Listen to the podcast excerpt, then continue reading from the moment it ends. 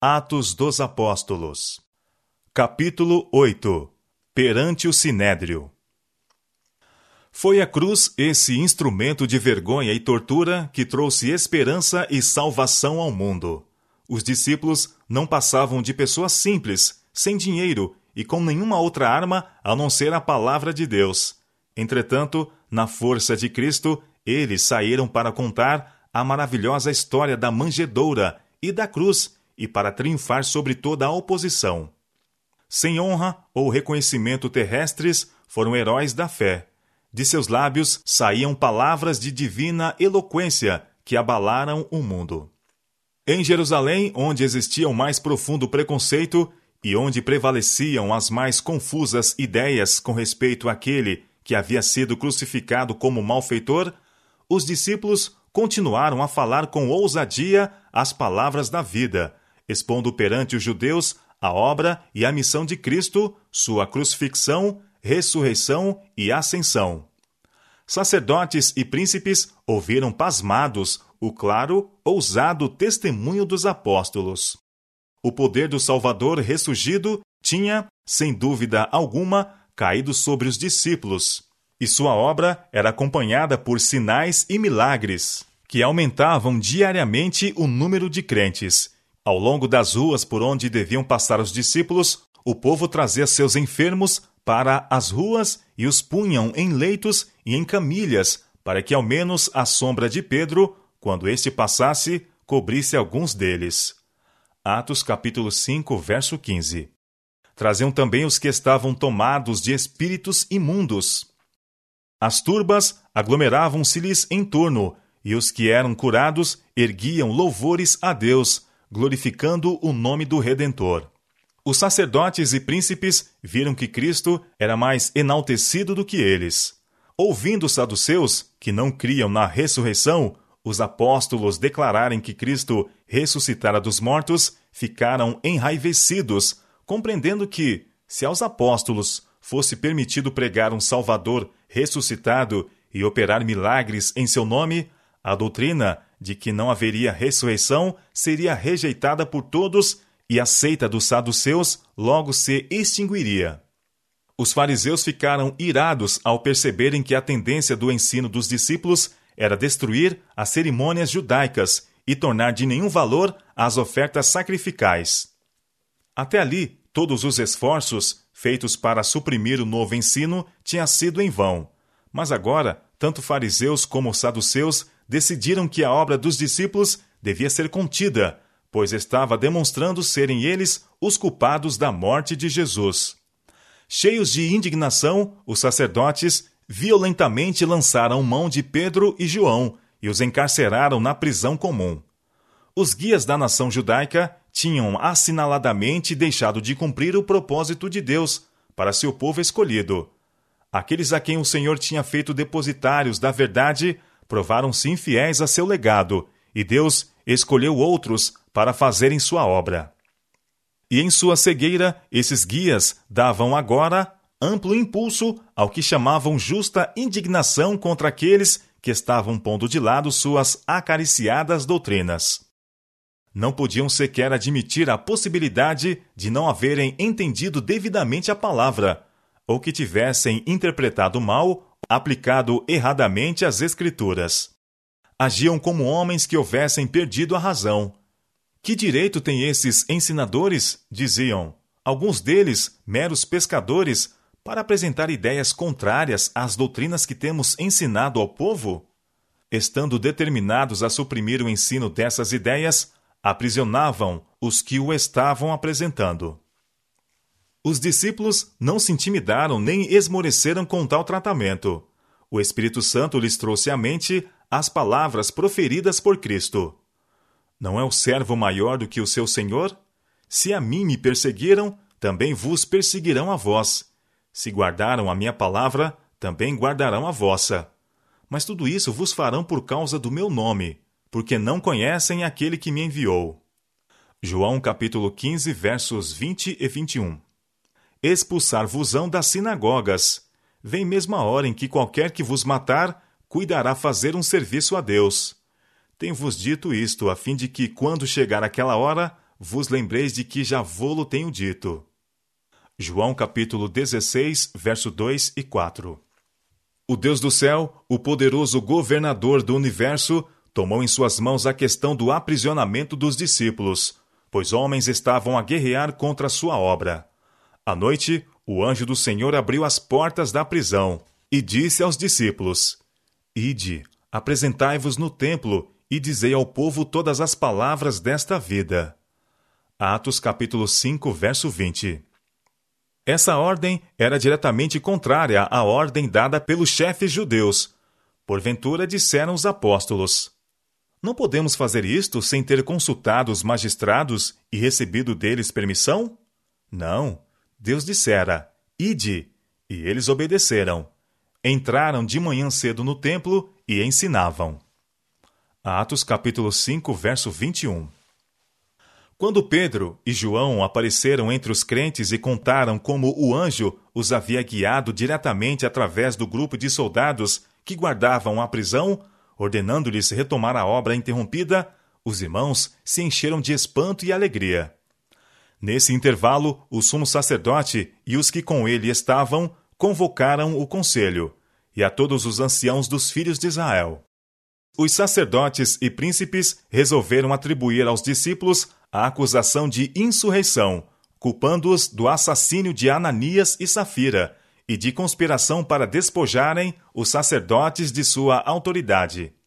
Esperavam despertar a turba de tal maneira que esta decidisse tomar a questão nas mãos e tratar com os discípulos como haviam feito com Jesus. Eles sabiam que muitos que não haviam aceitado os ensinos de Cristo estavam cansados do arbitrário governo das autoridades judaicas e ansiosos por alguma mudança. Os sacerdotes temiam que, se esses descontentes fossem levados a aceitar as verdades proclamadas pelos apóstolos e a reconhecer Jesus como Messias, a ira de todo o povo se levantaria contra os guias religiosos, fazendo-os responder pelo assassino de Cristo. Decidiram então tomar medidas drásticas para prevenir isto.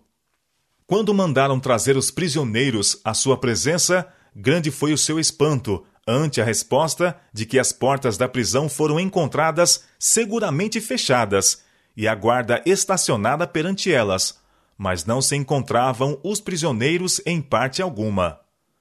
Logo chegou a estranha notícia. Eis que os homens que encerrastes na prisão estão no templo e ensinam ao povo.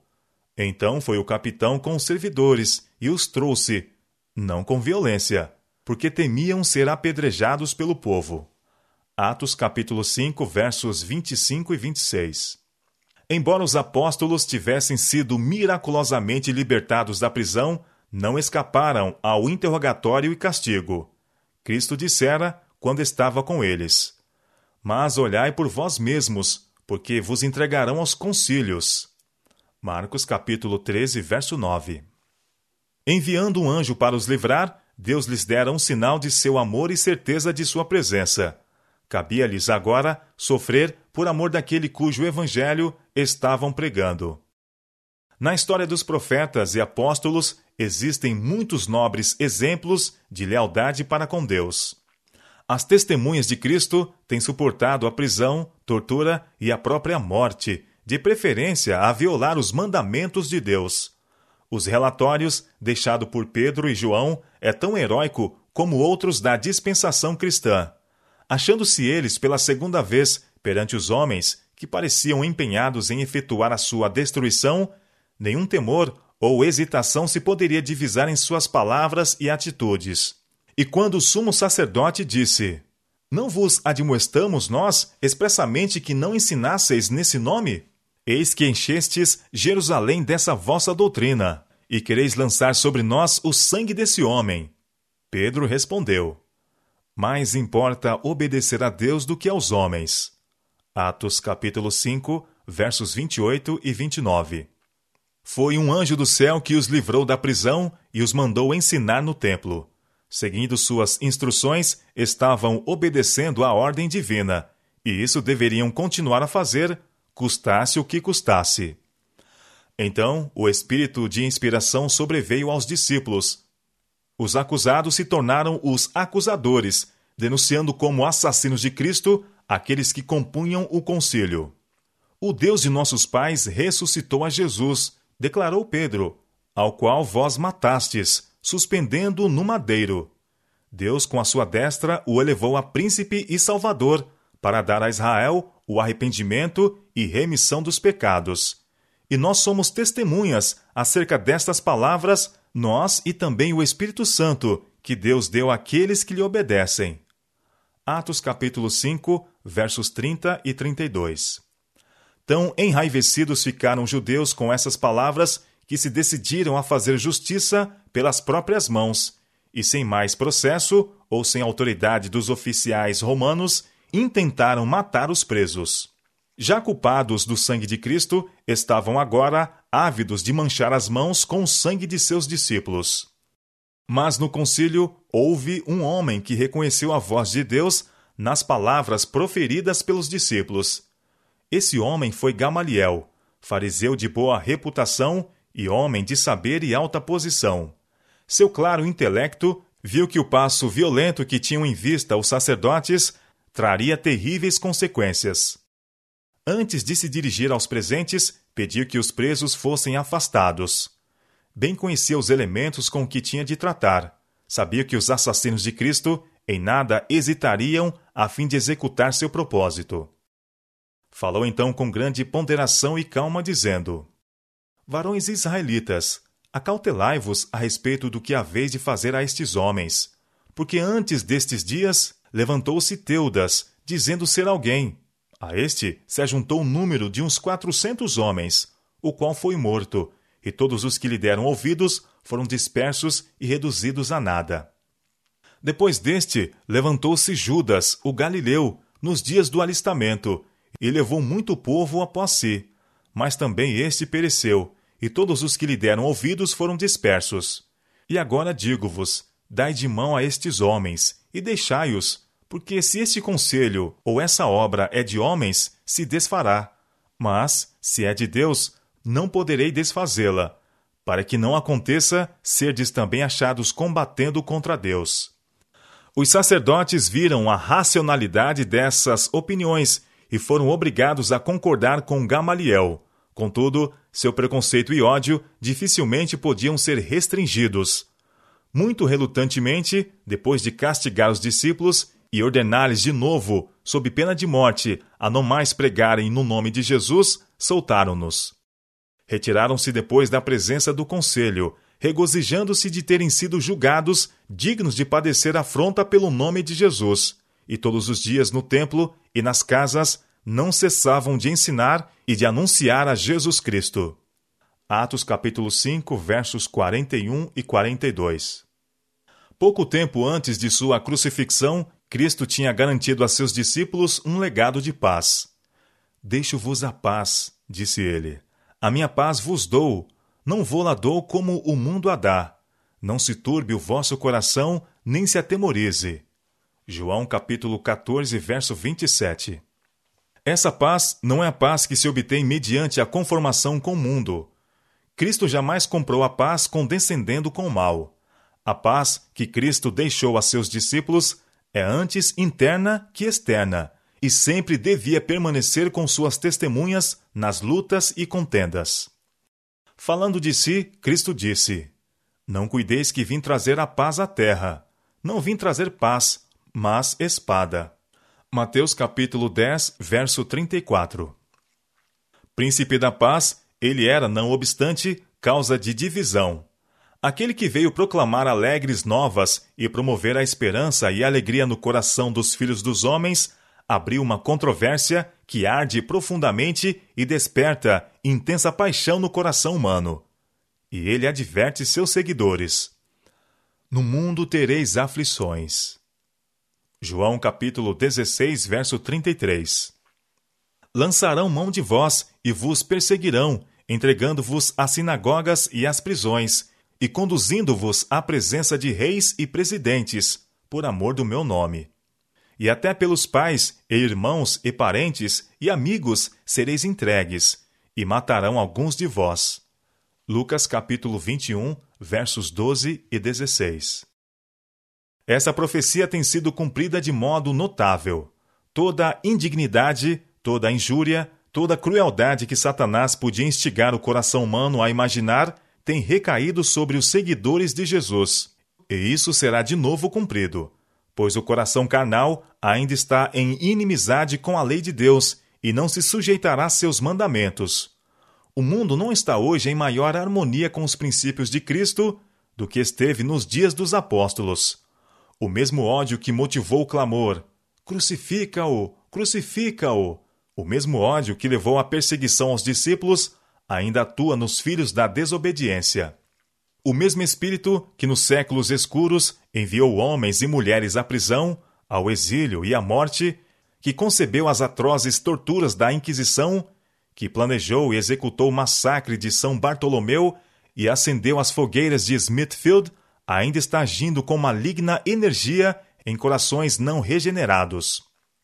A história da verdade tem sido sempre o relato da luta entre o direito e o erro.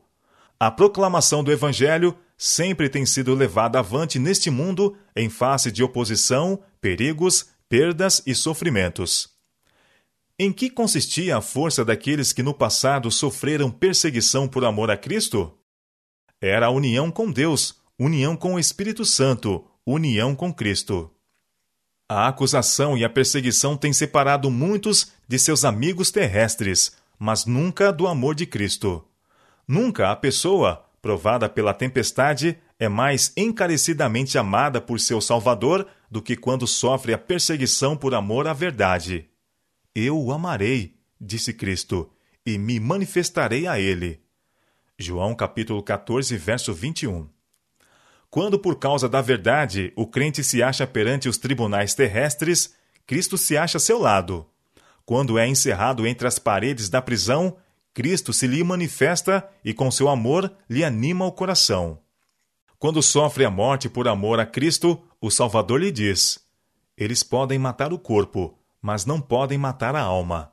Tem de bom ânimo, eu venci o mundo. João capítulo 16, verso 33. Não temas, porque eu sou contigo. Não te assombres, porque eu sou teu Deus. Eu te esforço e te ajudo e te sustento com a destra da minha justiça. Isaías capítulo 41, verso 10. Os que confiam no Senhor serão como o monte de Sião, que não se abala, mas permanece para sempre. Como estão os montes à roda de Jerusalém, assim o Senhor está em volta do seu povo, desde agora e para sempre. Salmo capítulo 125, versos 1 e 2. Libertará as suas almas do engano e da violência, e precioso será o seu sangue aos olhos dele. Salmo capítulo 72, verso 14. O Senhor dos exércitos os amparará, e o Senhor seu Deus naquele dia os salvará, como ao rebanho do seu povo, porque como as pedras de uma coroa, eles serão exaltados na sua terra. Zacarias capítulo 9, versos 15 e 16.